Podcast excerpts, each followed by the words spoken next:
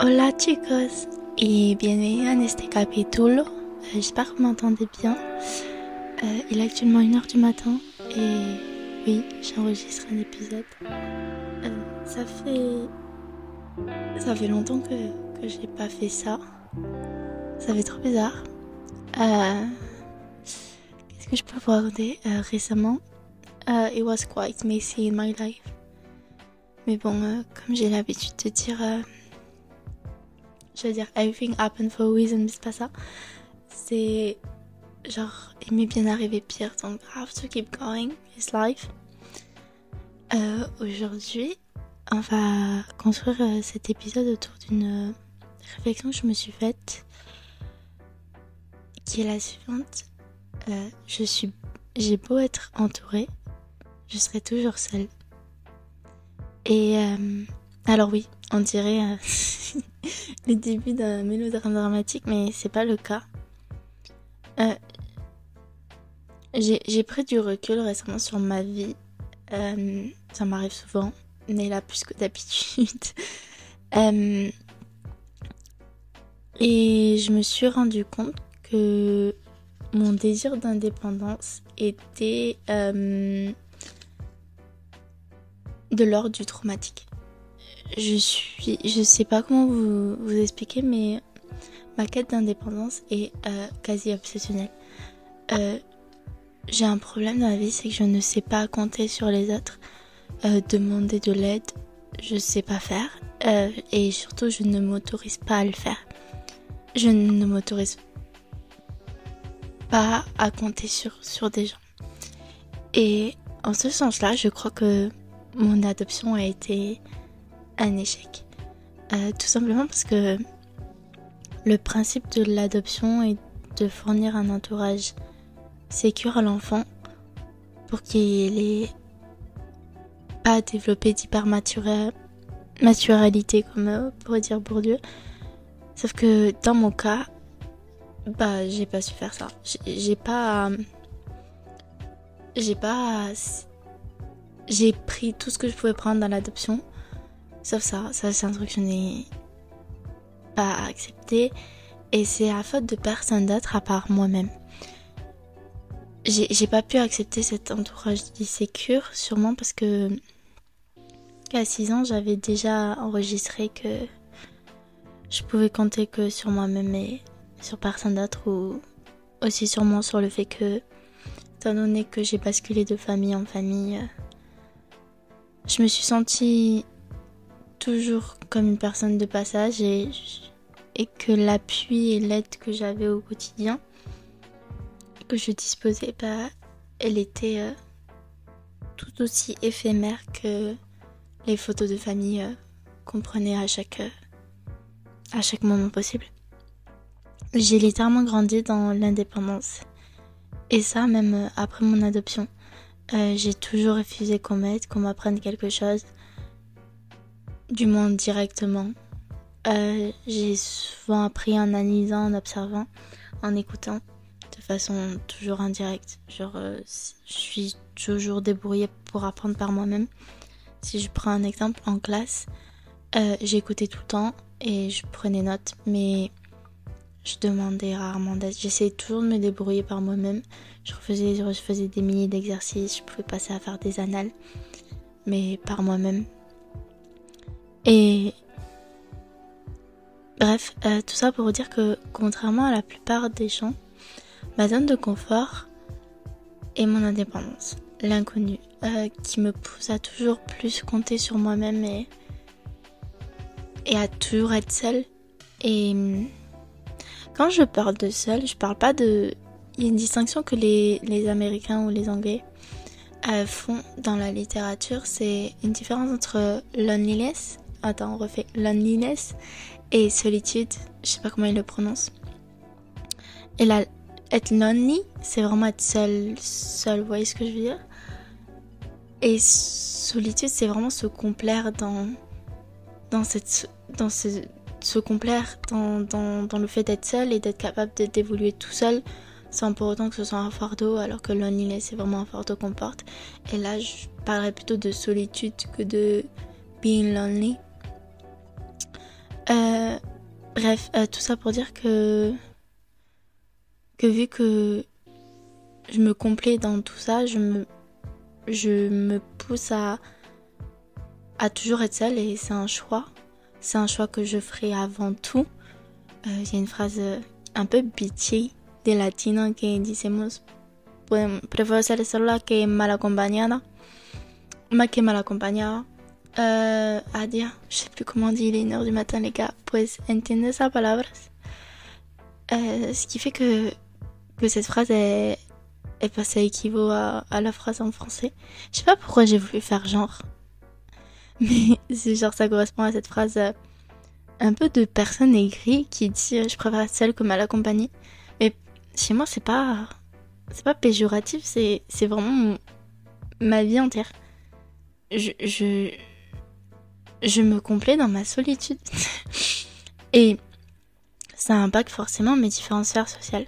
D'un point de vue familial, c'est compliqué parce que bah, pour les personnes qui m'entourent, de vivre avec un enfant qui, qui refuse toute aide, qui a un rejet à, au statut parentaux, parce que quand on y pense, être parent, c'est pouvoir être là pour son enfant, l'aider, le, le, soutenir économiquement, affectivement, socialement, de, de, de, tous les points de vue. Et c'est ce rôle de parent d'être l'appui dans la vie des, dans, dans, dans, la vie de leurs enfants et puis lorsque sont capables de voler de leurs propres ailes, les laisser voler, mais toujours en leur garantissant que si un jour il y a quelque chose qui se passe mal, bah, ils seront toujours là. Et de mon côté, ça a été compliqué parce que je n'ai. Ce côté-là, je ne l'ai pas accepté. C'est comme si je. Ouais, c'est comme si je regardais mes parents leur disant que non, je n'avais pas besoin de parents, que non, je n'avais pas besoin d'appui. Et c'était pas un truc de besoin ni un truc d'envie, c'était un truc qui ne coulait pas de source et que je voulais pas apprendre. Je, je n'ai jamais réellement souhaité apprendre à m'appuyer sur ces personnes. Et c'est pas parce que pas parce que j'en voyais pas l'intérêt, c'est juste parce que comme je l'ai dit, l'indépendance est ma zone de confort. Le fait que je puisse faire ce que j'ai besoin de faire sans m'occuper de personne entre guillemets et en comptant que sur moi et en mes capacités, c'est ce que j'ai toujours fait. C'est le principe de survivre. J'ai toujours appris à survivre et même lorsque je, n'avais plus ce besoin de survivre parce que j'avais tout ce que j'avais besoin, je, je continuais à, être dans ce sorte de mécanisme qui est de toujours se débrouiller par, soi-même et de refuser toute l'aide qu'on pouvait apporter. Et j'avais encore plus du mal à accepter l'aide de mes parents. Parce que euh, parce que parce que c'est vraiment un truc dont, dont je n'avais pas, enfin dont je n'ai jamais eu. J'ai toujours reçu de l'aide de l'extérieur, c'est une habitude que j'ai eue. Des personnes euh, du milieu social qui viennent m'aider, bref, en Colombie quand j'étais petite, mais la présence parentale, je, je n'avais pas. Ce qui fait que, que, bref, tout ça pour dire que je pense que c'est, même au jour d'aujourd'hui, mais ça a dû être encore plus compliqué lorsque pour mes parents lorsqu'ils avaient un enfant de 8-9 ans euh, qui euh, pensait euh, et qui pensait et qui était persuadé et qui voulait se débrouiller pour en vivre un an toute seule. Donc ça a été ça a été compliqué. Et le truc c'est que ce mécanisme il s'est reproduit dans mes autres mes autres relations, enfin si je parle d'un point de vue amical, on peut penser que mes amitiés ne sont qu'à un sens unique parce que. Oula, je suis désolée. Parce que. Je. J'ai tendance à beaucoup donner et à donner aux autres. Toujours dans ce principe de. de donner. euh, et de ne pas recevoir et de ne rien recevoir en retour c'est un truc que j'ai toujours fait avec tout et tout le monde. Je donne beaucoup, mais je n'accepte pas grand chose en retour. Du moins, je n'attends rien en retour. C'est pour ça que c'est souvent une surprise quand des personnes me disent Oh, je me souviens de ça. Oh, je sais que t'aimes ça ou ça. Tu vois ce que je veux dire? Dans ce sens-là, parce que je ne m'attends pas à que la personne elle, fasse ça, parce que je n'attends rien de personne. J'attends beaucoup de ma personne, mais je n'attends rien des autres. Et mais je me sens euh, pas obligée, mais c'est dans ma nature de donner et de faire attention à l'autre. Ce qui fait que, que on a cette, souvent cette impression, je pense que souvent mes amis ont cette impression que que l'amitié ne sert. Être ami avec moi ne sert peut-être à rien dans le sens où je suis là quand elles vont pas bien, quand elles vont bien à chaque moment de leur vie, mais lorsqu'il s'agit de moi, ma vie, raconter ce qui va ou ce qui va pas, être là au bon ou au mauvais moment, je, le fais pas. Vous voyez ce que je veux dire? Euh, Lorsque des choses m'arrivent, je le partage la plupart du temps, toujours des mois après, lorsque l'histoire est passée. Et toujours de façon très anecdotique, comme si c'était pas important. Parce que, euh, parce que, parce que je pense que c'est pas important. c'est important, mais toujours moins important que ce qui arrivé. Toujours ce truc de légitimité qu'il faut que j'arrive à me dépêcher et qui est assez complexe. Euh, ce qui fait que. Ce qui fait que, genre. Je, je me suis. Je me rends, rends compte là, avec encore plus de recul que ce que j'avais avant, c'est que je je, je crois que, que je suis difficile à vivre. que, que, que c'est que d'un point de vue narcissique pour les gens, c'est blessant de se dire que, que la personne n'accepte pas ce que recevoir. Par exemple, si de toi à moi j'ai passé un mauvais moment et qu'on se connaît depuis 5-6 ans et que je te raconte ça un mois et demi, deux mois après que ça soit passé et que je n'ai plus besoin d'aide et que je suis sortie de cette situation, et je t'appelle en mode Hey, pues ha pasado eso? Et que tu me demandes quand, et que je te dis pas c'était il y a longtemps. Le premier truc que tu vas dire, c'est pourquoi tu m'as pas appelé? À quoi je sers? Vous voyez ce que je veux dire? Et. Et c'est vraiment cette question, je me demande si on se pose pas quand on n'est pas ami avec moi c'est à quoi je sers. Est-ce que j'ai réellement une place dans, ta vie si tu n'acceptes pas si tu n'acceptes pas de compter sur moi? Vous voyez ce que je veux dire? Et dans tout ce enfin dans tout ça, genre je m'auto-exclus. Je m'auto-renferme dans mon indépendance, dans ma solitude que je considère comme ma zone de confort. Et j'ai un peu l'impression de faire une sorte de pathologie de, de, de, retrait dans le sens où on m'a souvent dit que j'étais à part, que, que j'avais l'air dans mon monde et dans ma bulle. Et quand j'y pense, c'est vrai. C'est pas un truc que quand quelqu'un me dira ça, je suis en mode ah bon? C'est un fait. Je, je suis, j'aurais beau être entourée, je, je, suis souvent dans ma bulle, dans mon propre monde à moi. Et je m'auto-enferme dans ça par le fait que j'ai tout le temps mon casque sur moi, outre le fait que. Parce que voilà, c'est plus facile pour moi de sortir avec un casque que sans casque. Mais, euh, mais même ce casque, c'est vraiment une barrière. Enfin, c'est moi et moi-même. Moi et mon monde. Moi et ma bulle qui m'entoure. Et genre, j'ai vraiment l'impression de faire une sorte de pathologie de retrait. Enfin, la pathologie de retrait, théoriquement, c'est c'est un sort de trouble que peuvent éprouver certains individus à se retirer et se refermer euh, sur soi-même d'un point de vue psychique, mais aussi d'un point de vue spatial et matériel. C'est-à-dire, euh, pour retrouver bah, les gens théoriquement qui se renferment dans leur chambre pendant plus de 6 mois sont considérés comme des gens qui souffrent de pathologie de retrait. Bref, et j'ai l'impression que indirectement c'est un peu ça, mais ce qui diffère, c'est que moi, je ne m'enfermerai jamais dans ma chambre. J'ai besoin de, de me sentir euh, bouger, de me sentir vivre, de pouvoir marcher quand je veux, mais indirectement dans le fait que je crée cette bulle autour de moi, qui est genre que je peux transporter à chaque moment. C'est comme si, malgré le fait que j'acceptais le fait que j'étais un être social, que je côtoyais des gens, que j'ai des amis, etc., etc., bah, je serais seule. C'est horrible à dire. Euh, bref. Et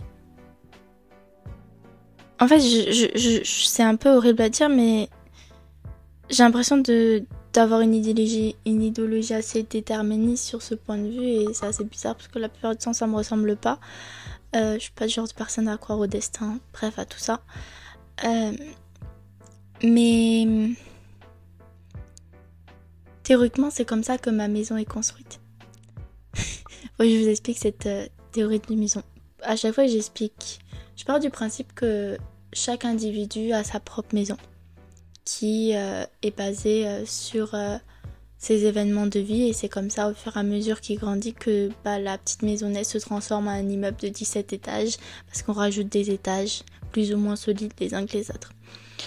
Et, et pour ma part, le premier, la première base de ma maison, ça a été ce tout ce que je vous ai raconté dans les autres podcasts aussi, mais dedans il y a cette quête de l'indépendance et le fait de toujours devoir compter que sur soi et que la seule personne sur qui je peux compter surtout c'est moi-même. Et c'était la base première de ma maison. Euh, ce qui fait que j'ai construit tous les autres étages de ma vie autour de cette idée euh, principale. Donc forcément, si j'ébranle cette idée, pas j'ébranle la maison. Vous voyez ce que je veux dire? Si je commence à euh, enlever le premier pisau, forcément le troisième, le quatrième, il s'effondre. Vous voyez ce que je veux dire? Ce qui fait que... Euh, ce qui fait que genre je, me construis sur ça et je me base sur ça pour grandir et c'est ce qui fait ma personnalité. Et ça me fait penser à un autre point. Genre j'ai toujours grandi avec cette idée et encore cette idée assez déterministe qui sait que je vais finir ma vie seule. Et c'est pas, je le vois pas d'un point de vue négatif, je le vois juste comme c'est ma vie, c'est comme ça, c'est une idée dont je suis persuadée. Et, tout ça part du principe que je suis née seule, je mourirai seule, je vieillirai seule. Vous voyez ce que je veux dire? Et c'est assez déterministe de, ma part de penser ça. Mais c'est vraiment une phrase qui me suit à longueur de journée c'est pas un truc comme je vois une fatalité. Parce que j'en ai trouvé une complétude saine et réconfortante dans le fait d'être seule. En fait, je pense que quand je suis seule, c'est le moment où je suis le plus à l'aise et le plus moi-même. Vous voyez ce que je veux dire? Euh, Ça me fait penser à l'idée que, que je ne voudrais jamais. Je n'en voudrais jamais à personne. Enfin, je n'en voudrais pas à une personne qui, qui me laisserait, qui déciderait de partir et de continuer sa vie. Euh, parce que je suis consciente du poids que je peux être et du fait que je suis euh, celle que je suis maintenant avec euh, toutes ces, tous ces paradoxes et cette complexité constante. Mais malgré tout ce que j'ai pu vous dire, je suis hyper reconnaissante d'être comme ça parce que ça fait de moi la personne que je suis, euh, ça m'amène toujours à me débrouiller et à toujours m'en sortir. Et vraiment, je, cette, cette indépendance, elle est, c'en est une fierté. Genre, je suis fière de pouvoir me débrouiller toute seule, d'être capable de, de m'adapter, de trouver toujours une situation et l'expression de je retombe toujours sur mes pas, c'est c'est un fait parce que c'est comme ça que j'ai appris à me développer euh, psychiquement. Voilà, voilà. Aí j'espère que, que vous aurez compris cette idée générale. J'espère que certaines personnes adoptées ou non euh, se reconnaîtront dans cette idée de solitude et de solitude posée, cette indépendance euh, obsessionnelle. D'ailleurs, ça me fait penser que je crois que c'est cette indépendance obsessionnelle, c'est peut-être lié à une peur euh, inconsciente de l'attachement qui fait que qui va contrebalancer euh, cette peur de l'abandon que je n'ai pas. Euh, mais que indirectement j'évite je sais pas faudrait que je pousse cette question et que je me penche plus sur la question. Et pues chicos um, pour el próximo capítulo comment ça hablar de ah oui. Euh, récemment je me suis fait une autre réflexion pendant notre introspection et je me demandais si j'étais un poids est-ce que le fait que je suis ce que je suis avec tout ce que j'ai vécu fait que j'étais un poids pour euh, mon entourage? Et comment je vis cette idée de poids, etc. Comment je vis cette intégration? Je pense que ça sera le, le prochain sujet de d'un de mes podcasts. Ah oui, il faut aussi que je vous parle de d'autres choses que, que j'appelle euh, théoriquement je suis fatiguée de vivre ça fait assez dépressif. Et ça l'est pas. Faut que, je, développe tout ça pour que vous compreniez parce que j'ai l'impression que ces derniers sujets étaient très pessimistes. Alors ay chicos, je suis le rayon de soleil incarné de vos vies. y pues, pues chicos, espero que, que has disfrutado bien uh, este capítulo, que no sé, ça permet de vous faire réfléchir à certaines choses, à certaines personnes autour. Si vous avez des questions, n'hésitez pas. Euh, normalement, vous savez me contacter. Et voilà, chicos. Euh, je vous fais beaucoup, chicos, nos vemos. Hasta luego, hasta el próximo capítulo. Besitos. Adiós.